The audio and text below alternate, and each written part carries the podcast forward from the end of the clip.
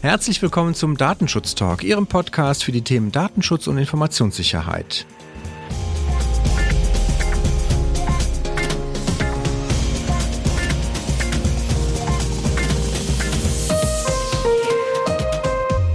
Wir begrüßen Sie heute wieder zu einer Themenfolge. Mein Name ist Heiko Gossen und heute ist der 16. März, an dem wir aufnehmen, mit einem Thema, was in unserer Silvesterfolge angesprochen wurde, mehrfach. Und wo, wenn ich es richtig in Erinnerung habe, Jenny sich gewünscht hat, dass wir da dazu mal was machen. Und zwar ging es um die ganzen Acts, die von der europäischen Ebene im Moment kommen. Data Act, äh, AI Act, Digital Market Act, Digital Service Act, also alleine die alle auszusprechen, merkt man, ist schon ein kleiner Zungenbrecher, wenn man sie nicht geübt hat. Und da ist es natürlich schön, dass wir dafür einen äh, Gast heute hier in unserer Themenfolge haben, der sich mit diesen Themen sehr intensiv beschäftigt.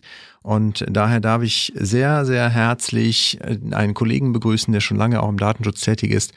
Und ich begrüße recht herzlich Max Hermann. Hallo Max, ich grüße dich. Hallo Heiko, vielen Dank, dass ich hier sein darf. Ja, es hat mich sehr gefreut, dass äh, du dich für diese Themen insbesondere auch ähm, bereit erklärt hast, hier zu unterstützen. Ich darf dich kurz vorstellen, du bist nämlich Syndikus, Rechtsanwalt und Lead Counsel bei der ENBW, Energie Baden-Württemberg AG und bist dort im Team äh, Recht, Markt, Datenschutz und digitale Geschäftsmodelle und außerdem, das finde ich auch sehr spannend, Lehrbeauftragter im Datenschutzrecht an der TH äh, Köln mit dem Tätigkeitsschwerpunkt Recht der Digitalwirtschaft, Querschnittsmaterie, Datenrecht. Also das passt natürlich, das Datenrecht, glaube ich, hier deswegen auch so gut, ähm, hervorragend. Und du bist auch Autor von diversen Veröffentlichungen, unter anderem halt auch von einem Kommentar oder hast mitgeschrieben an einem Kommentar zum, äh, zur DSGVO. Das ist natürlich auch immer eine ganz hervorragende Referenz und von daher freut es mich sehr, dass du dich bereit erklärt hast, heute hier insbesondere bei diesem Thema zu unterstützen, was jetzt vielleicht nur ich sag mal, ein Stück weit vielleicht äh, direkt Datenschutz ist, aber was, und das haben wir in unserer Silvesterfolge auch gemerkt, auch viele beschäftigt, weil man halt am Thema Datenschutz trotzdem auch nicht vorbeikommt. Wir sprechen halt über das Thema Digitalstrategie der EU und das Ziel, was ich verstanden habe, ist ja dabei, dass es einen äh, Binnenmarkt für Daten innerhalb der EU ermöglichen soll. Und da stellt sich für mich natürlich als erstes mal die Frage, was soll das bedeuten, den Binnenmarkt für Daten schaffen und warum braucht es dafür jetzt eigentlich so viele Gesetze? Ziel der EU ist an der Stelle tatsächlich irgendwie an die Spitze einer datengesteuerten Gesellschaft zu kommen. Das ist erstmal eine sehr große Ambition, wie ich finde. Also hört sich wild an, äh, meiner Meinung nach. Aber dafür braucht es einfach den Binnenmarkt für Daten. Und dieser Binnenmarkt für Daten soll am Ende eine, eine EU-weite und branchenübergreifende Data, Datenweitergabe zum Nutzen von Unternehmen, Forschenden und öffentlichen Verwaltungen werden. Das heißt, das, was wir heute an anderen Stellen kennen, dass wir beispielsweise einen Binnenmarkt für Arbeitnehmer und Arbeitgeber haben in der EU, das soll auch für Daten entstehen. Die Daten sollen fließen, sie sollen zugänglich werden und sie sollen verwertbar sein. Und weil das natürlich äh, durchaus ein Szenario ist, ich meine, wenn wir aus der datenschutzrechtlichen Beratung kommen, dann wissen wir, welche Herausforderungen da entstehen. Vor allem bei den tatsächlichen Sachverhalten hat die EU sich gedacht, wenn wir diesen Binnenmarkt schaffen, also dieses Playing Field, was tatsächlich neu entstehen soll, dann muss das mit entsprechenden rechtlichen Regelungen, Gesetzen flankiert werden. Das heißt, wenn wir über Daten sprechen, also im Datenschutz sprechen wir ja typischerweise über personenbezogene Daten, also die Daten, die halt in irgendeiner Form Menschen mit Menschen in Verbindung zu bringen sind, sei es, dass sie die Menschen beschreiben oder dass sie halt deren Umfeld beschreiben. Jetzt sprechen wir aber über Daten im Allgemeinen. Das heißt also, wir gucken erstmal sehr viel weiter und mal ein bisschen vereinfacht gesprochen, würde ich behaupten, nachdem was du gesagt hast, das ist jetzt quasi das Pendant zur DSGVO nämlich all den Bereich zu regeln, der nicht personenbezogen ist, wir deswegen keine Persönlichkeitsrechte in der Form von Menschen berücksichtigen müssen und genau dafür sozusagen den Gegenpol zu schaffen, nämlich da den Datenfluss zu ermöglichen oder sogar ein Stück weit zu erzwingen, im Gegensatz zur DSGVO, wo es ja eigentlich immer eher darum geht, Daten minimalistisch und keine Datenweitergabe ohne Rechtsgrundlage zu betreiben. Also das muss man sich nachher so ein bisschen wie Yin und Yang vorstellen, richtig? Ich glaube, Yin und Yang trifft es tatsächlich sehr gut. In der Tat, von zentraler Bedeutung sind die Daten hier dann wirklich auch als wirtschaftliches Asset. Das heißt, ich kann mit Daten auch Wertschöpfung betreiben. Da kann hinten raus was Zählbares kommen. Ähm, das ist, glaube ich, ganz zentral an der Stelle. Und ja, ganz richtig, das Datenschutzrecht als Persönlichkeitsrechtsschutz ähm, stoppt ja eigentlich äh, die ausufernde Verarbeitung und Verwendung von Daten, personenbezogenen Daten. Um aber jetzt dieser äh, Strategie der Europäischen Union zu begegnen, muss in den anderen Bereichen, so würde ich es mal beschreiben wollen, ähm, das heißt den nicht personenbezogenen Teil von Daten, genau dieser Fluss ermöglicht werden. Das ist natürlich ein Thema, das bringt Dynamik und wird mit Sicherheit auch Abgrenzungsschwierigkeiten mit sich bringen. Jetzt wollen wir heute ein bisschen intensiver auf den Data Act und den AI Act gucken. Aber ich habe es ja in der Einleitung schon verhaspelt gesagt, dass es ein paar mehr gibt. Und wenn du einverstanden bist, würde ich vielleicht mal so ein paar nochmal ganz kurz einsortieren, weil ich glaube, das ist für unsere Zuhörenden, die jetzt vielleicht in den Themen auch nicht ganz so tief drinstecken wie du, ganz hilfreich, dass wir da vielleicht einmal so ein paar uns nochmal anschauen. Und ich würde mal mit dem Digital Market Act anfangen. Kannst du uns dazu was sagen? Wen adressiert das? Was ist da besonders vor allen Dingen Regelungsinhalt? Gerne.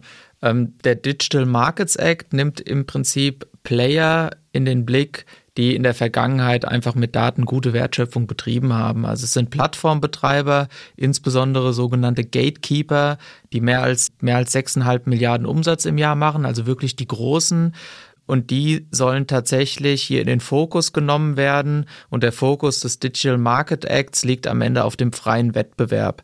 Das heißt, diesen Gatekeepern wird eine Reihe von Pflichten auferlegt. So müssen zum Beispiel Messenger-Dienste interoperabel sein. Es muss Zugang zu diesen Diensten und Services dieser Gatekeeper ermöglicht werden. Diese Interoperabilität von den Messenger finde ich übrigens eine hervorragende Idee, aber ein anderes Thema. Nächstes wäre das Digital Services Act. Was ist da der Kern und wer muss sich da vor allen Dingen drum kümmern? Der, der Digital Services Act nimmt Intermediäre in den Blick prägend, glaube ich, für den, für den Regelungsinhalt des Digital Services Act ist, dass hier Verbraucher geschützt werden vor Situationen im Netz, beispielsweise gegen illegale Inhalte. So wird beispielsweise ein Notice and Takedown Verfahren vorgesehen. Das ist was, was wir in Deutschland übrigens aus dem NetzDG ein wenig kennen. Das wird da auf eine europäische Ebene gehoben. Sehr gut. Dann gibt's noch den Data Governance Act. Was muss ich mir darunter vorstellen? Data Governance Act hat als Adressat eher öffentliche Stellen im Blick, aber auch potenzielle Anbieter von Datenvermittlungsdiensten. Hier finden sich viele Regelungen zur Weiterverwendung von Daten die im Besitz der öffentlichen Stellen sind, aber auch Regelungen dann zum Anmelden und zum Aufsichtsrahmen von solchen Datenvermittlungsdiensten, die es geben kann. Also Datentreuhänder, glaube ich, umschreibt es ein wenig besser. Jemanden, dem ich meine Daten in die Hand geben kann, dem ich dann gewisse Rechte einräume, der dann auch Zugang gegenüber anderen ermöglicht zu meinen Daten. Sehr gut. Dann haben wir natürlich noch die E-Privacy-Verordnung. Die dürfte wahrscheinlich dann den Datenschützern schon eher wieder geläufig sein. Also insbesondere ja der Bereich, der sich heute auch in Deutschland zum Beispiel im TTDSG wiederfindet. Also alles, was auf die EU-Richtlinie 2058, 2002 zurückgeht. Und da ist es ja im Moment auch nach wie vor so, dass wir die noch nicht haben. Wie, wie schätzt du das da ein? Wie, wie ist da im Moment so der Wasserstand? Naja, ich denke, die ganze Wahrheit ist, sie ist noch nicht da und ich glaube auch nicht, dass sie bald da sein wird. Dann haben wir noch, auch in dem Kontext, können wir vielleicht auch mal kurz drauf schauen, die NIS-2-Richtlinie. Die wird ja auch immer mal wieder thematisiert. Ich weiß nicht, ob sie jetzt wirklich zu diesem Datenstrategiepaket wirklich explizit dazugehört, aber du kannst uns dazu sicherlich auch noch mal ein, zwei Sätze sagen, wie wir die einzusortieren haben. NIS 2 Richtlinie ist ein, ist ein Thema aus dem Bereich Security, gehört nicht direkt zu dem Thema EU-Datenstrategie und auch was die rechtlichen Situationen da angeht, aber flankiert natürlich mit den Security-Aspekten, mit den Sicherheitsaspekten, also insbesondere auch Angriffe von außen abzuwehren oder entsprechende Meldepflichten gegenüber Behörden, wenn Angriffe erfolgen oder wenn Pannen erfolgen, so will ich es auch mal beschreiben wollte, oder ein Inzident da ist, flankiert natürlich das Ganze. Also ich glaube, das ist was, wenn wir aus der Datenschutzwelt kommen, da können wir uns recht schnell mit anfreunden, weil Datenschutz funktioniert nicht ohne Datensicherheit. Und wenn wir uns jetzt äh, wieder überlegen, man will hier einen digitalen Datenbinnenmarkt schaffen, dann wird das nicht ohne entsprechende Security-Absicherung gehen. Flankiert das Ganze, ist nicht zentraler Kern dieser Strategie, aber um das Bild komplett zu machen, finde ich immer, es gehört dazu. Man sollte es mit im Blick haben und so denke ich, wird ein gutes Gesamtpaket draus. Jetzt schauen wir noch auf den Data Act und den AI Act ein bisschen genauer drauf. Der Data Act, also hier sprechen wir über den Europäischen Data Act, nicht zu verwechseln mit dem Digital Accountability and Transparency Act von 2014 in den USA. Der hatte einen etwas anderen Hintergrund, der ist hier nicht gemeint. Der äh, Data Act, wie würdest du den im Wesentlichen einsortieren? Was regelt der? Wo kommt der insbesondere für Unternehmen dann ins Spiel? Der Data Act wird mit Sicherheit ähm, die zentrale Verordnung sein, wenn es um das Fließen der Daten geht. Wir leben mit Sicherheit heute in einer Welt, in dem eine, einige wenige Hersteller digitaler Produkte auf den Daten sitzen und damit weiterarbeiten können. Der Data Act möchte diese Situation aufbrechen. Er sagt, es gibt Hersteller von digitalen Produkten, es gibt Nutzer dieser Produkte und der Nutzer dieses Produkts soll auch Zugang zu diesen Daten erhalten. Der Dateninhaber soll nicht mehr in der Situation sein, als Hersteller des Produkts, dass er darüber schalten und walten kann. Und dann wird es sehr umfangreich, weil gewisse Pflichten einfach direkt auferlegt werden, die so ein Anbieter eines digitalen Produkts mitbekommt. Nämlich dieser Fluss der Daten soll mal per se by Design erfolgen. Das heißt, ich muss mein Produkt so gestalten, dass der Nutzer an diese Daten kommen kann by Design ist ein hehres Ziel. Ich glaube, der Gesetzgeber versteht, dass es doch nicht so einfach ist, hat deswegen auch nochmal so eine Schleife reingebaut. Wenn es by Design nicht geklappt hat, äh, habe ich trotzdem noch einen Zugangsanspruch. Und das ist eigentlich das zentrale Element. Es soll für den Nutzer dieser Produkte Nutzer ist übrigens hier keine natürliche Person zwingend. Es kann auch eine juristische Person sein. Der Nutzer soll Zugang zu den Daten erhalten, die er durch die Nutzung dieses Produkts generiert hat. Okay, das ist schon mal sehr ähm, verständlich, dass es darum geht, Zugang zu den Daten zu bekommen und Datenfluss zu ermöglichen. Gleichzeitig, glaube ich, wird uns Datenschützern sehr schnell klar, dass es äh, schnell auch in Konflikte damit wahrscheinlich kommen kann mit den gesetzlichen äh, Vorgaben zum Datenschutz, DSGVO insbesondere und dem Verständnis dessen, was wir ja in der DSGVO haben, nämlich eigentlich, was ich eingangs schon sagte, weniger Daten, weniger Datenfluss und dann hier jetzt sozusagen den, den Counterpart dazu. Okay, verstehe ich. Dann gucken wir gleich mal ein bisschen genauer da drauf, aber doch, bevor wir dazu kommen, nochmal ein, zwei Sätze zum AI Act. Also künstliche Intelligenz dürfte da jetzt wahrscheinlich äh, sozusagen der Aufhänger sein, aber sag uns da auch nochmal kurz, worum geht's, wer ist Adressat? Adressat des AI-Acts ähm, sind am Ende die Nutzer und Anbieter von künstlicher Intelligenz. Und Ziel ist hier tatsächlich Rechtssicherheit bei der Verwendung von KI zu schaffen und vor allem, das möchte ich hier wirklich betonen, die Grundrechte natürlicher und juristischer Personen zu schützen. Und dafür sieht der AI-Act so eine Risikoklassifizierung vor, ob eine AI-Lösung eine Anwendung mit niedrigem Risiko ist, aber auch auf der, an der Spitze der Skala äh, sogenannte High-Risk-Anwendungen und je nachdem, in, auf welcher Risikostufe eine solche Anwendung dann landet, sind entsprechende Anforderungen zu stellen an Dokumentation, an Überwachung, an Folgenabschätzungen, bis hin dazu, wenn ich wirklich im High-High-Risk-Bereich unterwegs bin, so will ich es mal sagen, gibt es sogar verbotene Anwendungen. Das heißt, wenn ich das jetzt mal versuche, in diese zwei gegensätzigen äh, Pole zu packen, also wir haben einerseits datenschutzrechtliche Anforderungen, die dem Grundrechtsschutz dienen, andererseits das Data Act, was jetzt mehr sozusagen den Datenfluss ermöglichen soll, den Zugang zu Daten ermöglichen soll. Wo würdest du jetzt das AI Act, den AI Act sehen? Eher bei den Grundrechtsschutz Block bei Team, Team Grundrechtsschutz oder bei Team Datenfluss? Oder ist es vielleicht sogar was dazwischen, wo man sagt, das ist vielleicht sogar die Brücke, insbesondere wenn es dann um, um KI geht, zu sagen, da habe ich im Zweifelsfall beides drin? Also meiner persönlichen Meinung nach, da bin ich Team dazwischen. Okay. Also wir haben natürlich einmal mit, mit den Regelungen, gerade auch mit diesen Klassifizierungsstufen, wann ist eine Anwendung High Risk, sind wir schnell in dem Thema Grundrechteschutz drin. Natürlich die Anwendungen, die eine erhöhte Gefahr für die äh, Rechte und Freiheiten natürlicher Personen darstellen, die landen relativ schnell in diesen Klassifizierungsstufen. Aber auf der anderen Seite die Daten, die der Data Act zugänglich machen soll, die fließen natürlich am Ende in die Entwicklung solcher AI-Anwendungen rein. Also AI-Anwendungen können ja nur mit Leben gefüllt werden. Bin mir unsicher, ob man im Zusammenhang mit AI-Anwendungen schon von Leben sprechen sollte.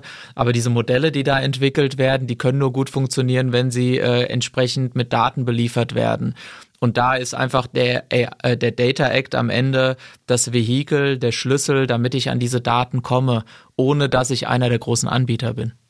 Das muss ich natürlich auch nochmal der Fairness halber sagen, weil das ist an anderer Stelle auch mein, mein Mantra, wo ich immer darauf hinweise, dass natürlich auch die DSGVO nicht nur dem Grundrechtsschutz der betroffenen Personen dient, sondern es soll ja auch sozusagen genau den Rahmen oder den Rahmen schaffen, um auf der anderen Seite auch Datenverkehr zu ermöglichen. Und das, was halt gerne im, im Artikel 1, Absatz 1 äh, der Datenschutzgrundverordnung halt überlesen wird, ist halt, dass es auch zum freien Verkehr solcher Daten natürlich unterstützen soll. Deswegen also da vielleicht nochmal die Erinnerung dran, dass auch die DSGVO selber nicht nur einschließlich dem Schutz der Betroffenen dient, sondern gleichzeitig auch Daten äh, für Unternehmen ermöglichen soll zu verarbeiten, wenn es um personenbezogene Daten geht. Das so als kleiner Disclaimer dann vielleicht noch.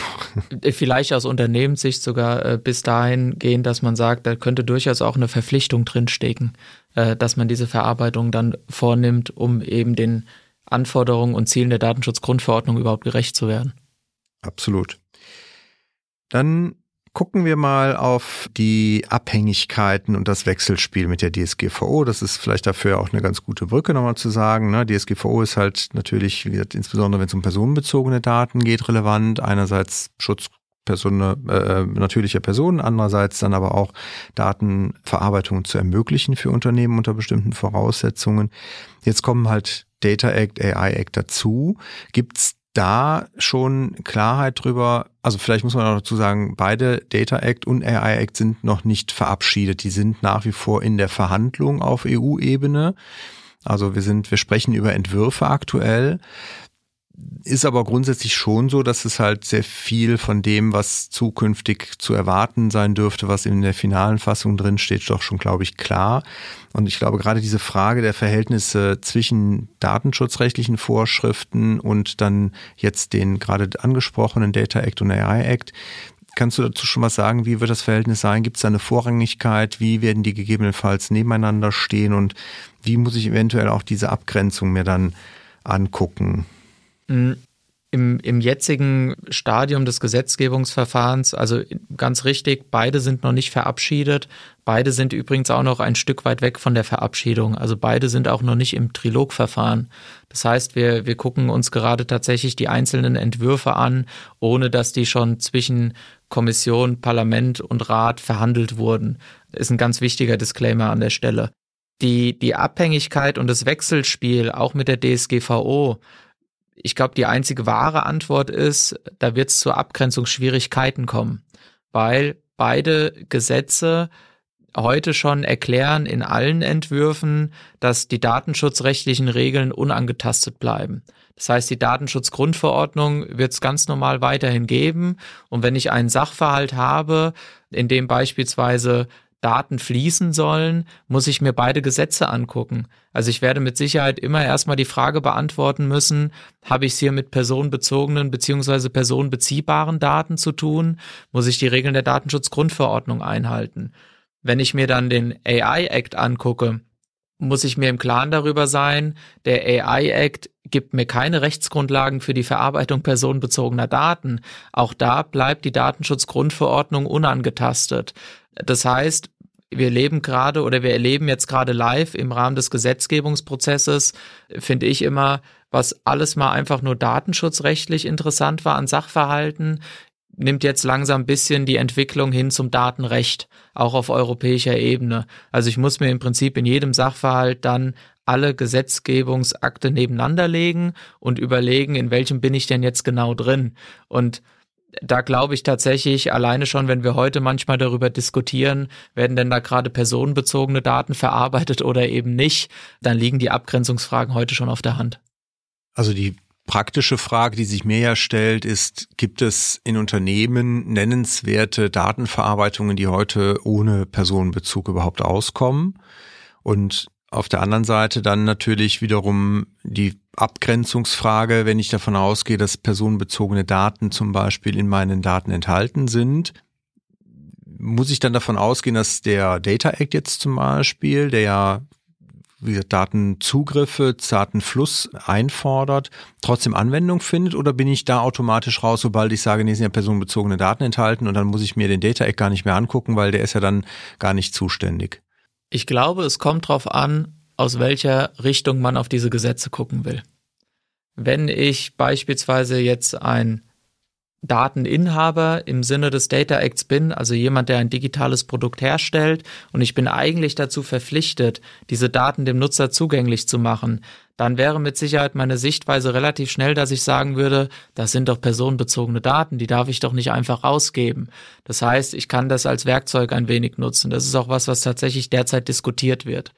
Wenn ich aber jetzt in der anderen Situation bin, ich bin nämlich der Nutzer oder vielleicht einer, ein vom Nutzer beauftragter Dritter, sowas kann es auch im Data Act geben, dem die Daten dann zugänglich gemacht werden sollen, dann würde ich immer argumentieren, das sind keine personenbezogenen Daten. Die Abgrenzungsfrage ist, glaube ich, nicht nicht äh, schwarz-weiß zu beantworten. Das sind lebende Sachverhalte, das macht's komplex, das sind sehr komplexe Sachverhalte, über die wir dann sprechen. Und ich glaube nicht, dass wir heute schon sagen können, wenn ich jetzt einen Sachverhalt habe, in dem Daten fließen sollen, dass ich immer schnell zu dem Ergebnis komme, ach nee, das ist ja Datenschutzgrundverordnung, die muss ich nicht fließen lassen, ist gut. Bis hin zu der Frage, das ist aber jetzt tatsächlich auch ein bisschen eine rechtstheoretische Frage, ob man nicht dann auch, wenn der Data Act sagt, die nicht personenbezogenen Daten sollen fließen, ob es Verpflichtungen geben kann, aus personenbezogenen Daten nicht personenbezogene Daten zu machen. Also sowas vielleicht wie eine Verpflichtung zur Anonymisierung, dass die Information weiter fließen kann. Information vielleicht direkter die Daten tatsächlich, weil eine Information ist es dann nicht mehr über die betroffene Person. Also das war jetzt auch mein erster Impuls, natürlich zu sagen, äh, gegebenenfalls muss ich, kann ich sie natürlich anonymisieren oder vielleicht auch pseudonymisieren, je nachdem, was äh, möglich ist und was auch nachher datenschutzrechtlich vertretbar ist. Aber das ist tatsächlich heute noch nicht ganz klar, ob so eine Verpflichtung sich dann daraus ableiten lässt oder nicht. Ist total ungeklärt. Findet sich, ähm, muss man ehrlicherweise auch sagen, nicht im Wortlaut dieser Gesetze. Wenn ich aber dann ein bisschen an Sinn und Zweck denke, was der Data Act ja ermöglichen soll, dann könnte ich theoretisch auf so ein Konstrukt kommen. Also ich glaube, da wird es extrem spannende Rechtsfragen geben, mit denen sich der EuGH dann noch zu beschäftigen hat. Lass uns mal, lass uns mal konkret werden. Lass uns mal auf ein Beispiel schauen. Was würdest du denn jetzt mal einen Sachverhalt haben, wo du sagst, ja, da komme ich genau in so einen Konflikt hinein zwischen DSGVO und vielleicht dem AI Act?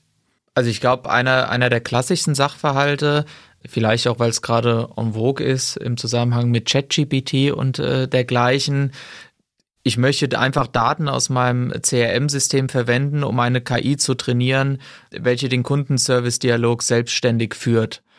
Ich glaube, da liegt es ziemlich auf der Hand. Also wir haben dann eine Situation, da werden personenbezogene Daten verarbeitet, nämlich die Daten der Kunden in meinem Unternehmen.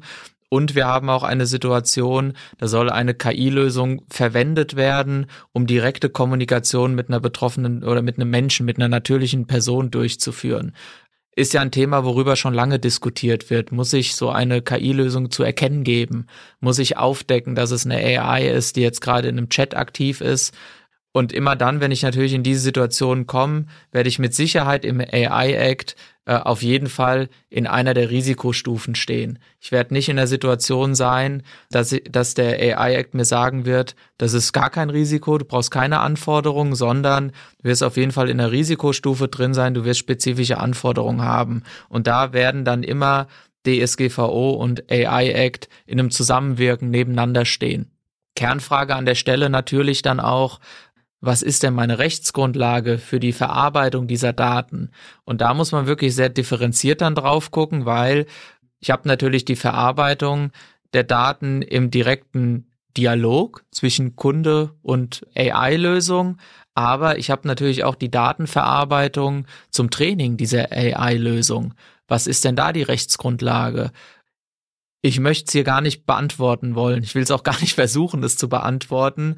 Ähm, ich will damit nur aufzeigen, da werden wir echt an Herausforderungen kommen, weil eben der AI-Act uns jetzt nicht Rechtsgrundlagen an die Hand gibt ähm, zur Verwendung personenbezogener Daten in den Zusammenhängen, sondern wir müssen ganz einfach und wie wir es heute kennen als Handwerkszeug in Artikel 6 gucken, was könnte denn meine Rechtsgrundlage sein? Hilft mir denn die, der AI-Act jetzt in diesem Fall zum Beispiel zu legitimieren oder beziehungsweise mal zumindest, also ich habe verstanden, es gibt keine Rechtsgrundlage da drin. Ich muss in Artikel 6 DSGVO schauen. Aber hilft mir der AI-Act zu zumindest mal dann mit einer solchen Rechtsgrundlage sauber zu sein, wenn es darum geht, die Verarbeitung über eine künstliche Intelligenz von personenbezogenen Daten überhaupt auch nachher mit einer gewissen Rechtssicherheit zu darzustellen, im Sinne von, ich kann ja nicht jede Verarbeitung, die dort passiert, immer komplett erklären. Also das, was ja heute viel mit KI verbunden wird, aus datenschutzkritischer Sicht, ist ja immer, am Ende kann ja keiner genau sagen, wie sind die Daten zustande gekommen, die jetzt verarbeitet wurden, also was hinten rauskommt, weil halt keiner mehr genau sagen kann, wie jetzt der Algorithmus, weil es ja kein Algorithmus mehr ist, sondern es ist ja eine künstliche Intelligenz, funktioniert hat. Hilft mir denn an der Stelle der AI-Act? Der AI-Act wird uns da an der Stelle keine Rechtssicherheit bringen. Also glaube ich nicht, sehe ich derzeit nicht. Ich glaube, man wird sich dann eher irgendwann die Frage stellen müssen, wenn ich personenbezogene Daten verwendet habe, um so eine Lösung zu trainieren, wenn die dann in dem System drin liegen, sind das dann noch personenbezogene Daten, die einzelnen Datenpunkte, die in solchen, am Ende sind es ja neuronale Netze, die auf verschiedenen Ebenen zusammenwirken, sind das noch personenbezogene Daten? Wenn es solche sind, dann muss ich natürlich auch weiterhin äh, Themen wie Zweckbindung beachten. Da sehe ich schon Schwierigkeiten. Ich muss Betroffenenrechte erfüllen können. Ich muss Artikel 15 erfüllen können, Auskunft, wie beauskunfte ich das? Kommen wir in den Bereich, wir müssen vielleicht Logiken offenlegen, ähm, um die es dann da geht. Und noch spannender und herausfordernder wird es wahrscheinlich bei der Löschung. Die Systeme sind nicht darauf ausgelegt, dass gelöscht wird äh, in ihnen, beziehungsweise heute habe ich noch keine Lösung am Markt gesehen, die dann auch diese, ja, diese Privacy-Punkte wirklich in den Blick nimmt und auch datenschutzrechtlichen Anforderungen gerecht werden will.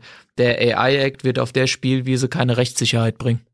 Das heißt, ich kann darüber identifizieren, ob ich jetzt in diesem Fall, in diesem Beispiel, den du hattest, ich habe also einen Service-Dialog, da kann ich aber zumindest jetzt daraus ableiten, mit den Kriterien, die darin enthalten sind, inwieweit ist es eine risikobehaftete Verarbeitung und dann auch daraus ableiten, inwieweit ich darüber Kenntnis dem Betroffenen verschaffen muss im Vorfeld. Genau, also so kann man es ganz gut umschreiben. Und ähm, was auch noch klar ist, wenn ich eine solche Anwendung entwickle, denke ich, bin ich relativ schnell auch ähm, in Artikel 35 DSGVO drin. Ich brauche eine Datenschutzfolgenabschätzung und solche Folgenabschätzung sieht auch der AI-Act vor. Das heißt, wenn ich in diese Situation reinkomme, dann mache ich mir durchaus Gedanken, welche Mechanismen muss ich denn vielleicht ergreifen, um den Schutz der personenbezogenen Daten doch irgendwie gewährleisten zu können? Wo sind die Risiken? Wie kann ich denen begegnen? Und der AI-Act äh, macht das Gleiche im Prinzip auf der, auf der AI-Ebene. Der sagt, welche Schutzmechanismen müssen denn da ergriffen werden? Damit eine solche Lösung nicht dann in die Rechte und Freiheiten eingreift an der Stelle. Und ich glaube, das ist auch ein ganz schönes Beispiel, um zu sehen, dass diese Gesetze dann doch irgendwo in ihren Mechanismen zusammenwirken, weil das Thema Folgenabschätzung ist, glaube ich, für einen Datenschutzrechtler nichts Neues. Mhm. Ähm, und diese Kompetenz wird man auch auf der Spielwiese AI Act hervorragend nutzen können. Also da wäre ja auch zum Beispiel wahrscheinlich andere Mechanismen, also Organisationskriterien, wie zum Beispiel so ein Verarbeitungsverzeichnis, was ich habe, vielleicht auch ein guter Anhaltspunkt, um Dinge zu vereinheitlichen, um darüber natürlich dann die gleichen Prozesse im Unternehmen nutzen zu können mit vielleicht ne, zusätzlichen Anforderungen, die ich dann dort abbilden muss, wie eine Folgenabschätzung aus der aus dem AI Act heraus, wobei wahrscheinlich bei solchen Verarbeitungen auch eine Datenschutzfolgenabschätzung vielleicht auch nicht so fernliegend wäre.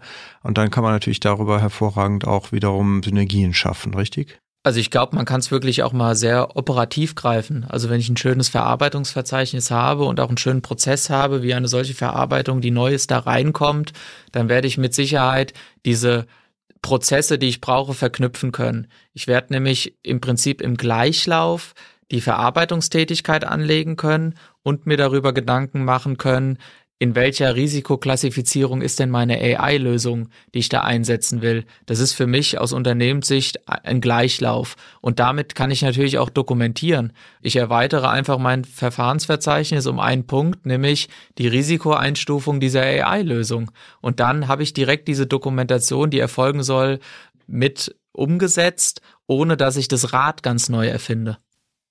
Dann lass uns vielleicht auch mal auf ein Beispiel schauen, was wir im, wo uns der Data Act berühren würde. Also wo kommen wir sozusagen auch da vielleicht mal in eine Situation in der Praxis, die für den Data Act relevant ist, die aber auch datenschutzrechtlich eine Relevanz haben könnte.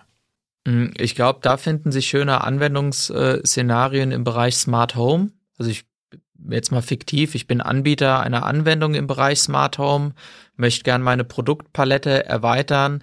Dazu benötige ich aber die Daten der anderen vernetzten Geräte im Haushalt. Also alle Daten, die sonst mit vernetzten Geräten im Haushalt erzeugt wurden. Und da kann man sich auf den Standpunkt stellen, den Zugang zu diesen Daten kann ich über den Data Act erhalten. Der Nutzer kann mir nämlich die Möglichkeit einräumen, dass diese Daten zu mir fließen. Aber natürlich, das sind im Haushalt durch die Nutzung vernetzter Geräte erzeugte Daten. Also die natürlichen Personen haben diese Daten durch ihre Nutzung erzeugt und dann wird das, werden das oft personenbezogene Daten sein. Und da stellt sich schon die Frage, wie sieht's denn da dann mit einer Rechtsgrundlage auch wiederum aus? Jetzt hatte ich das Szenario so gebildet, dass die betroffene Person das möchte Denken wir jetzt aber mal vielleicht an, an einen Haushalt, in dem nicht nur eine Person lebt, sondern in der vielleicht, in dem vielleicht vier, fünf Leute leben. Es kann auch eine WG sein, müssen ja auch nicht immer irgendwie familiäre äh, Situationen sein. Da stellt sich dann doch wiederum die Frage, wem sind denn diese personenbezogenen Daten zuzuordnen? Darf der Hersteller des smarten Endgeräts diese überhaupt fließen lassen? Oder sagt er das Datenschutzrecht, nein, du brauchst eine Rechtsgrundlage dafür, liefer mir die erstmal. Also ich glaube, da werden wir auch in sehr spannende Situationen reinkommen, an denen dann die Ziele von DSGVO Insbesondere der Schutz, also dieser Persönlichkeitsrechtsschutz neben den anderen Zielen, die es mit Sicherheit auch noch gibt in der Datenschutzgrundverordnung und das Ziel des Data Acts, nämlich dieser freie Fluss der Informationen und Zugang zu Informationen aufeinanderprallen werden. Die Thematik hätten wir ja heute wahrscheinlich auch schon, wenn ich jetzt privat so einen Dienst nutze, wo ich halt meine smarten Geräte alle mit verknüpfen kann da melde ich mich jetzt vielleicht an für die gesamte WG. Die Datenauskunft zum Beispiel nach Artikel 15 DSGVO, die würde ich heute gegenüber dem Anbieter ja auch geltend machen können. Der würde sie wahrscheinlich auch anstandslos mir geben, weil der fragt ja im Zweifelsfall gar nicht danach, leben denn noch andere Menschen in dem Haushalt oder nicht. Er kann es ja auch gar nicht wissen, geschweige denn überprüfen. Wo entsteht jetzt durch den Data Act nochmal eine zusätzliche Herausforderung? Mhm. Der Data Act ist ja darauf angelegt, dass dieser Datenfluss wirklich erfolgen soll, auch mit den nicht personenbezogenen Daten insbesondere. Und das ist eigentlich sein Anwendungsscope, nämlich der Fluss der nicht personenbezogenen Daten. Wenn aber Daten natürlich durch, durch die Interaktion mit Menschen entstehen, komme ich auf einmal in die Spielwiese Datenschutzgrundverordnung. Und dann verlasse ich ja den Scope des Data Acts, nämlich das, was er ermöglichen will, den Zugang gerade zu diesen erzeugten Daten. Und immer dann, so glaube ich, wenn die Daten, um die es geht, über die wir da sprechen, in Interaktion mit natürlichen Personen entstanden sind, sind wir zwangsläufig in diesem Verhältnis, dass wir Abgrenzungsschwierigkeiten haben werden. Das heißt also, da geht es um sehr viel mehr, sehr viel detailliertere Daten, die ich vielleicht in so einer Datenauskunft gar nicht sehen würde, weil halt vielleicht dann nur beauskunftet wird, welche Stammdaten über mich da sind oder vielleicht noch welche Geräte ich angemeldet habe.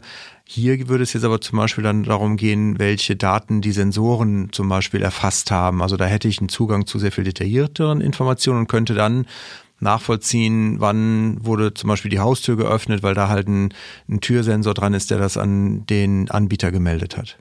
Temperatur, Luftfeuchtigkeit, Lärmpegel, Geräuschpegel, äh, wie viele Leute haben sich wann in einem Raum wahrscheinlich aufgehalten. Das sind ja alles Situationen, Informationen, die ich dann ableiten kann.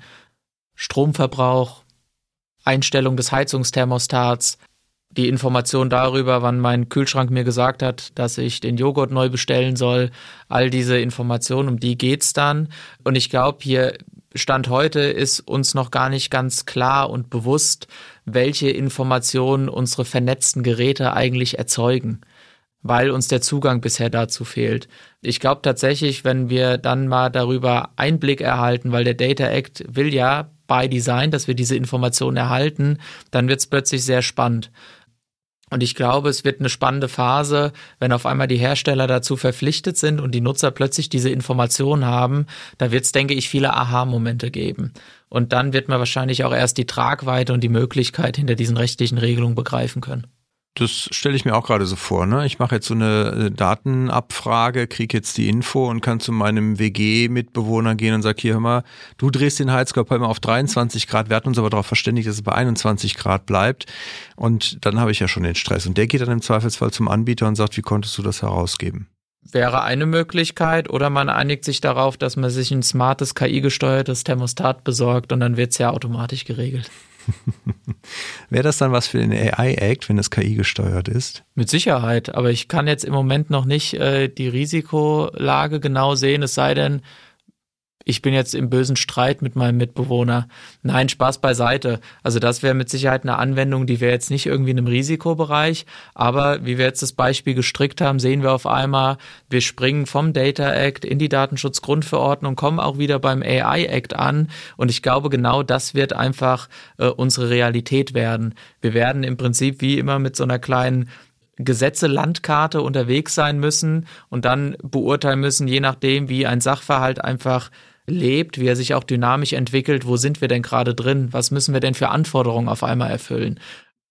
Und allein der Umstand, dass ich jetzt dieses, dieses fiktive Beispiel gebildet habe, ach komm, wir haben dann so ein äh, AI-Thermostat an der Heizung, zeigt, oh, da muss sich jemand Gedanken darüber machen, in welche Risikoklassifizierung kommen wir rein, welche Anforderungen müssen erfüllt werden, wer soll diese Anforderungen überhaupt alle erfüllen. Also da geht auf einmal eine ganz neue ja, Latte an Pflichten mit auf und Anforderungen, die es einzuhalten gilt, die wir heute nicht haben. Du hattest vorhin schon mal angesprochen, dass es natürlich eine gewisse ja, eine gewisse Nähe bei der Systematik, bei den Methoden auch wahrscheinlich geben wird zum Datenschutz.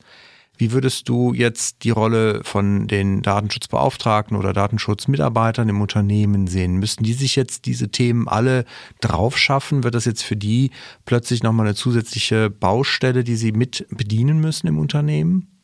Hm, ich würde nicht sagen, die sie mitbedienen müssen, aber die sie mitbedienen können. Kolleginnen und Kollegen, die sich mit dem Datenschutzrecht beschäftigen, haben gewisse Kompetenzen, die, glaube ich, andere nicht haben. Auch durchaus, wenn man sich jetzt mal Juristinnen und Juristen anguckt, dann haben Datenschützer immer noch mal einen anderen Blick auf die Themen. Nämlich wir gucken uns ja auch Prozesse an. Wir denken im besten Fall Prozesse von Anfang bis Ende. Und alleine diese Fähigkeit, diese Betrachtung vorzunehmen, gepaart damit, wir wissen, was eine Folgenabschätzung ist wir wissen, in welche Richtung man abbiegen kann und muss. Und ich glaube, wir haben seit 2018 auch gelernt, wie man mit Rechtsunsicherheit umgeht bei der Auslegung von Gesetzen. Und da glaube ich, gibt es einfach die Chancen, dass man diese Menschen in Unternehmen frühzeitig mit in diese Themen einbindet, weil die ihre Kompetenz da reinbringen können. Deswegen, ich würde das gar nicht aus der Perspektive der Datenschützer sehen wollen, sondern für mich ist es ein Thema, das muss man aus Unternehmenssicht auf dem Schirm haben. Wenn ich jetzt mit diesen ganzen Anforderungen konfrontiert bin, dann bin ich, glaube ich, sehr gut beraten, wenn ich mir meine Leute mit ins Boot hole, die sich mit dem Datenschutzrecht beschäftigen. Übrigens losgelöst davon, ob das interne oder externe sind. Die Anwendung von diesen Gesetzen, das haben wir jetzt bei der DSGVO auch gesehen, das ist für Unternehmen, du hast es auch schon angesprochen, das Thema Rechtsunsicherheit ist halt ein großes. Die Unternehmen haben die Herausforderung, gerade wenn es um die Datenverarbeitung geht, jetzt bei manchen Sachen äh, zu entscheiden, darf ich das, darf ich das nicht. Das führt oft dazu, dass Unternehmen oft auch, ja, ich sag mal, vielleicht den ein oder andere, die ein oder andere Überlegung zurückstellen, weil sie nicht sicher sind, ob sie die personenbezogenen Daten verarbeiten dürfen oder nicht. Deswegen ist natürlich gerade, wenn es jetzt wieder neue Gesetze gibt auf europäischer Ebene, Data Act, AI Act, siehst du da auch Herausforderungen, gerade auch für Unternehmen, mittelständische Unternehmen. Also du bist jetzt in einem großen Konzern, die werden sicherlich eher auch wieder die Möglichkeiten haben, sich dafür das notwendige Know-how zu holen und Leute auch mit dem Thema zu beschäftigen, während ein mittelständisches Unternehmen oder ein kleines äh, Unternehmen da natürlich sehr schneller an Grenzen stößt. Wie siehst du da die Risiken und, und auch die Anwendungsbereiche für diese Unternehmen? Stehen die, vor, stehen die vor solchen praktischen Herausforderungen zukünftig? Ich glaube tatsächlich ja. Ich meine, der Data Act äh, hat das hehre Ziel, Zugang zu Daten zu schaffen, damit damit Wertschöpfung betrieben werden kann am Ende. Der AI Act baut ein äh, Korsett auf, in dem ich mir im Prinzip, wenn ich diese Lösung einsetzen möchte, ein AI Compliance Management System vorhalten muss, um überhaupt diese Einordnung vornehmen zu können und diese Verpflichtungen und Anforderungen dann wiederum umzusetzen, die da rauspurzeln. Ich glaube nicht, dass äh, diese Regulierungsdichte zwingend äh, zur Innovation führt. Ich glaube tatsächlich, die Gefahr ist heute dann da, dass der, der Mittelständler oder auch das kleine Unternehmen sich vielleicht gar nicht darüber bewusst werden kann, welche rechtlichen Risiken da drin lauern können. Und wenn sie sich dessen bewusst werden, glaube ich, wird es oft dazu führen, dass sie sagen, dann lassen wir es lieber weil sie gar nicht die Möglichkeit haben, die Ressourcen darauf zu verwenden, die sauberen Wege in dieser rechtlichen Unsicherheit zu finden. Es sei denn, das kann man heute noch nicht sagen, dass die Behörden, die ja auch in diesem Spiel vorgesehen sind, Aufsichtsbehörden auch wieder mit beratenden Funktionen entsprechend ausgestattet werden mit Personal, um hier Angebote zu schaffen, ich will jetzt nicht ketzerisch sein, aber ich habe die Erfahrung in den letzten Jahren gemacht, dass man im Datenschutzrecht jetzt nicht dafür gesorgt hat, dass Aufsichtsbehörden mit so viel Personal ausgestattet werden, um dieser Beratungsfunktion entsprechend nachkommen zu können. Da würde ich gleich vielleicht nochmal darauf zurückkommen, auf das Thema Aufsichtsbehörden. Hm, ich denke jetzt gerade nochmal so über diesen Anwendungsbereich. Du hattest ja gesagt, der Data Act, insbesondere für die Anbieter und Nutzer. Dann hattest du noch von Treuhändern oder so gesprochen, glaube ich, die das halt auch quasi dann äh, nehmen können. Das ist aber kein, also ich, sag mal, es ist kein Open Access für Daten darin vorgesehen. Das ist jetzt nicht so, dass ich damit zum Beispiel aus einer mittelständischen Perspektive heraus vielleicht leichter Zugang zu Daten der großen Player bekomme, weil die jetzt Daten scheren müssen. Das ist, das ist nicht der Gegenstand, richtig? Genau, also so kann man es, glaube ich, sagen. Also es ist kein Open Access ähm, Ansatz. Es ist allerdings schon so, wenn ich jetzt Nutzer auch als Unternehmen eines digitalen Produkts bin, bekomme ich ja Zugang zu diesen Daten. Das ist schon mal eine Möglichkeit, an die Daten ranzukommen. Und die weitere Möglichkeit ist, die der Data Act vorsieht, dass ich einen Dritten damit betrauen kann, ihm auch Vollmachten geben darf, dass er auf jeweilige Dateninhaber zugeht, um meine Daten zu erhalten, um dann mir irgendein tolles Geschäftsmodell anbieten zu können. Auch hier finde ich, ist eigentlich der Bereich Smart Home immer irgendwie sehr greifbar. Also was verstehe ich unter Smart Home? Ich habe irgendwie Sensorik auf dem Dach, ich habe Sensorik im Keller, ich habe äh, vernetzte Geräte drin, mein Toaster, mein Kühlschrank, äh, all das. Der Kaffee kommt raus, weil er schon weiß, äh, dass ich morgens irgendwie um halb sieben aufstehe. Und jetzt kommt einer auf mich zu und sagt, Lieber Nutzer, wenn du mir erlaubst, dass ich auf alle deine Anbieter deiner smarten Geräte zu gehen darf und die mir die Daten liefern, biete ich dir ein wunderschönes Wallet an, mit dem du alles steuern kannst. So eine Lösung wäre heute nicht denkbar, glaube ich, weil die Hersteller niemals einem Dritten diese Daten in die Hand geben würden, um so einen smarten Zusatzdienst ähm, in, in den Markt zu bringen. Und da geht schon so eine Tür auf. Aber immer in dem Verhältnis, der Nutzer muss irgendwie dann da sein Go gegeben haben, damit es weiterfließt. Es geht nicht, dass der Anbieter einer neuen Lösung, eines solchen Wallets beispielsweise, direkt auf die Dateninhaber zugeht. Diesen Anspruch gibt's nicht. Den hat der Data Act nicht vorgesehen. Glaube ich, ist auch richtig. Aber wir sprechen hier tatsächlich schon im Gegensatz auch zu so einem Auskunftsrecht nach 15 DSGVO, wo ich einmalig quasi jetzt was bekomme, schon über einen regelmäßigen Zugang auch. Das heißt, ich kann jetzt über so eine äh, Anbieterfunktion halt quasi eine Schnittstelle verlangen, dass ich darüber dann auch regelmäßig diese Daten erhalte. Schnittstelle regelmäßig in Echtzeit.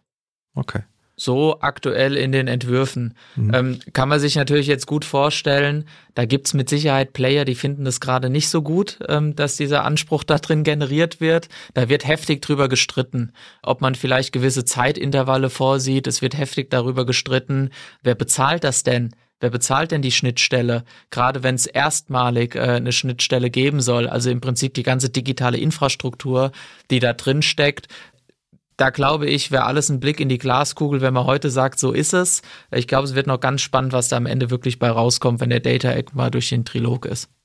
Jetzt hast du die Aufsichtsbehörden ja schon angesprochen, ein bisschen bezweifelt, dass es für die überhaupt die Kapazitäten auch für Beratung gibt.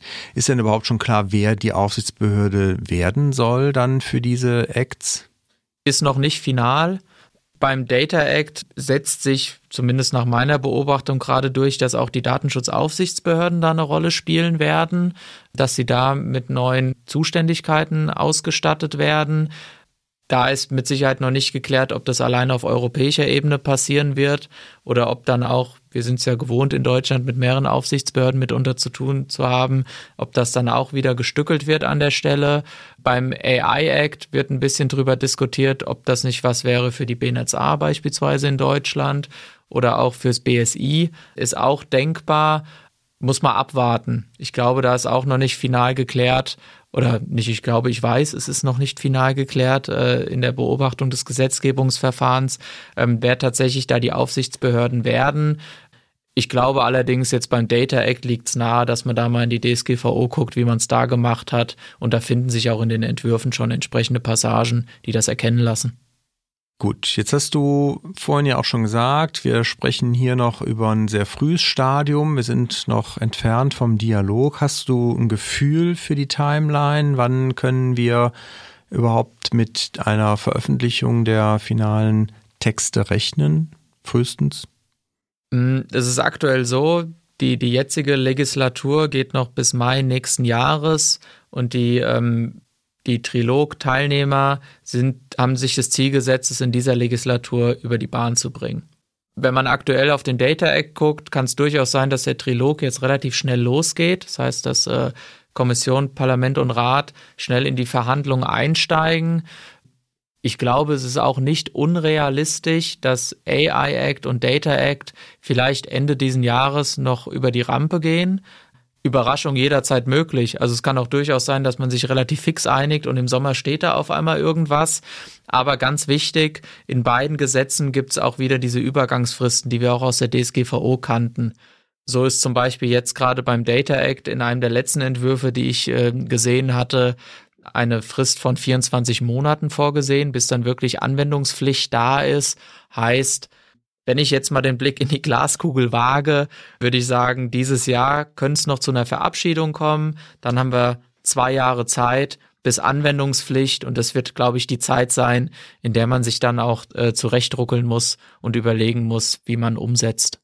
Also vor 2025 wahrscheinlich keine Anwendungspflicht gehe geh ich Stand heute tatsächlich nicht von aus, um vielleicht auch nochmal so ein bisschen den, den Blick in diese Gesetzgebungsbubble in Brüssel ein bisschen zu legen.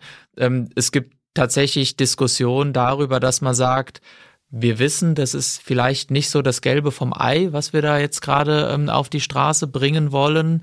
Das wird mit Sicherheit für Rechtsunsicherheit sorgen und die Abgrenzungsfragen sind ungeklärt. Aber wir bringen es mal über die Rampe in dieser Legislatur und in der nächsten gucken wir dann, wie wir die Gesetze vielleicht aneinander anpassen und gewisse ja, Abgrenzungsfragen vielleicht klären können. Ja, das mit der Überprüfung hat ja bei der DSGVO schon so hervorragend geklappt. Mache ich mir große Hoffnung. Aber gut, wir werden, äh, wir werden sehen.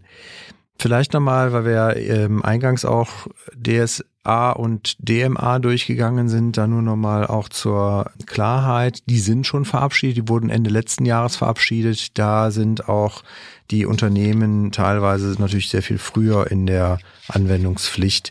teilweise schon jetzt im Mai diesen Jahres und teilweise auch dann in 24. Also das nur nochmal zur Klarstellung. Dann würde ich sagen, ich glaube, das haben wir einmal ganz gut jetzt hoffentlich durch, äh, durchgearbeitet und ein bisschen Klarheit reingebracht. Fehlt dir noch irgendwas sehr Wichtiges, was du auf jeden Fall noch loswerden willst, bevor ich nochmal eine kurze Zusammenfassung mache? Ja, eine Sache fehlt mir tatsächlich, ist mir aber gerade auch erst selbst aufgefallen. Wir haben bisher sehr viel darüber gesprochen, was passiert da inhaltlich. Data Act, wunderbare Möglichkeiten, um an Daten zu kommen. AI Act, ja, Herausforderung, wenn man so Risikoklassifizierung vornehmen muss, um dann eine AI auch im Betrieb zu halten. Der Gesetzgeber ist aber durchaus konsequent und denkt auch an Konsequenz, weil er beides natürlich mit einem soliden Bußgeldrahmen abfedert und mein persönlicher Eindruck ist, dem Gesetzgeber reichen diese vier Prozent des Vorjahresumsatzes nicht mehr ganz aus der DSGVO. Plötzlich tauchen da die sechs Prozent auf. Und ich glaube damit, das ist wirklich eine Aussage. Also da will man Nachdruck ähm, verleihen, indem er sagt, äh, diese Gesetze kommen und geht bitte nicht davon aus, dass ihr die einfach nicht anwenden sollt. Oder vielleicht sagt, jo, das ist wieder was auf dem Papier, was da entstanden ist. Deswegen, das glaube ich, ist nochmal ganz wichtig, dass es auch hier wieder Bußgeld-Tatbestände gibt, wenn ich beispielsweise ein ein solches AI-Compliance-System gar nicht vorhalte. Das ist so ein klassiker Bußgeld-Tatbestand aus dem AI-Act. Und im Data Act ist es einer, wenn ich nicht by Design äh, den Datenzugang ermögliche. Okay, also auch da wird es scharfe Schwerter geben für die Aufsichtsbehörden, wenn sie dann später mal feststehen. Und ja, da ist vielleicht auch das Learning der Aufsichtsbehörden im Bereich Datenschutz dann was, wovon sie profitieren werden, dann da vielleicht sogar schneller zu einer Durchsetzung zu kommen, weil sie dann ja jetzt schon ein bisschen geübt sind von den Datenschutzthemen. Okay. Ja, vielen Dank. Ich äh, würde noch mal kurz zusammenfassen, was, was mich sozusagen jetzt im Wesentlichen vor allen Dingen doch, was ich mitgenommen habe. Also zum einen, dass wir im AI Act, also im dem Gesetz, was die künstliche Intelligenz regeln soll, keine Rechtsgrundlagen finden. Das ist auch eine äh, gleiche Sache, auch im Data Act, keine Rechtsgrundlagen für die Verarbeitung von personenbezogenen Daten dass wir natürlich gerade bei den AI-Themen auch dadurch durchaus nochmal Herausforderungen haben für Betroffenenrechte, insbesondere was auch so Löschung, Auskunft nachher angeht, wenn natürlich in diesem System auch sehr fragmentiert vielleicht, aber doch Daten drin gespeichert werden. Auf der anderen Seite für die Unternehmen und für die Datenschützer immer auch zu gucken, aus beiden Gesetzen heraus die Anforderungen zu schauen, wie gut können die in die Datenschutzprozesse integriert werden, wie gut kann man Synergien nutzen durch Methoden und Prozesse, die man halt schon hat und die man dann halt auch für diese Anforderungen letztendlich dann nachher heranziehen kann.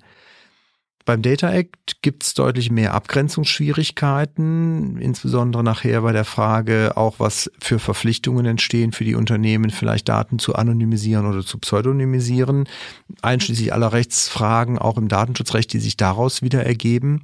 Wir vergessen, das äh, dürfen nicht vergessen, dass auch für die Anonymisierung ja eine Rechtsgrundlage nach Auffassung der Aufsichtsbehörden zumindest notwendig ist. Aber auch hier haben wir natürlich am Ende wieder die Synergien in Methoden und Prozessen, die wir halt nutzen können.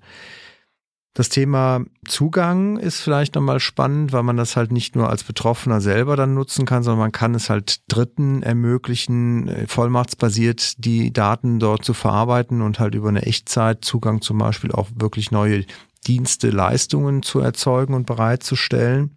Das Thema Aufsicht ist noch ein Stück weit unklar, wer die Aufsicht nachher wirklich übernehmen wird. Und was die Zeitschiene angeht, da ist zumindest mal nicht unrealistisch, dass wir da vielleicht sogar bis zum nächsten Jahr finale Versionen haben mit einer Übergangsfrist, so dass man Ende 2025, Anfang 2026 vielleicht sogar schon über eine Anwendung sprechen könnte. Das, wie gesagt, steht natürlich ein Stück weit in den Sternen. Und wir werden dann natürlich berichten hier in unseren Podcast, insbesondere natürlich in den Datenschutz-News, wenn es da auch Neuerungen gibt. Wir können uns gerne für Juni nächsten Jahres verabreden, dann gucken wir auf die verabschiedeten Gesetze und bewerten die. Das Versprechen nehme ich dir heute ab, dass wir das tun werden und ich freue mich drauf, weil dann ist es natürlich immer noch mal schön, wenn man wirklich auch noch mal tiefer in die Details reingehen kann. Das haben wir jetzt heute bewusst nicht getan, weil halt einfach noch zu viel auch unklar ist. Das macht wenig Sinn aus meiner Sicht jetzt über Detailfragen zu diskutieren, die einfach nachher vielleicht sich so gar nicht stellen, weil es nachher anders im Gesetz drinstehen wird. Aber bis hierhin schon mal. Vielen Dank, Max, für deinen wertvollen Input. Ich fand es sehr informativ und ich hoffe, unsere Zuhörenden sehen das ähnlich. Von daher ganz, ganz herzlichen Dank an dich. Sehr gerne, hat mir viel Spaß gemacht. Dann freue ich mich natürlich sehr, wenn wir das im äh, nach Verabschiedung, sei es jetzt im Juni nächsten Jahres oder auch zu einem anderen Zeitpunkt, gerne fortsetzen können. Ihnen, liebe Zuhörer und Zuhörerinnen, danken wir natürlich auch sehr herzlich fürs Interesse, auch für den Vorschlag nochmal ganz herzlichen Dank. Wir freuen uns auch, wenn vielleicht Dinge noch unklar sind oder wenn Sie wichtige Ergänzungen haben, die wir vielleicht heute nicht angesprochen haben. Sie finden in den Show Notes auch den Link zur Folgenseite, wo Sie gerne kommentieren können. Wir gucken da auch regelmäßig rein und äh, greifen das gerne auch wieder auf. Wir freuen uns natürlich auch ansonsten über jedes Feedback. Die Kanäle kennen Sie, ich wiederhole es aber trotzdem nochmal. Sie finden uns auf Twitter unter ds-talk. Sie finden uns auf Instagram unter datenschutztalk-podcast. Sie finden uns auf LinkedIn unter Datenschutz bei Migosense. Und Sie können uns natürlich auch gerne eine E-Mail schreiben an datenschutztalk.migosense.de. Also ganz viele Möglichkeiten. Wir freuen uns und damit verabschieden wir uns. Bleiben Sie uns gewogen und auf bald.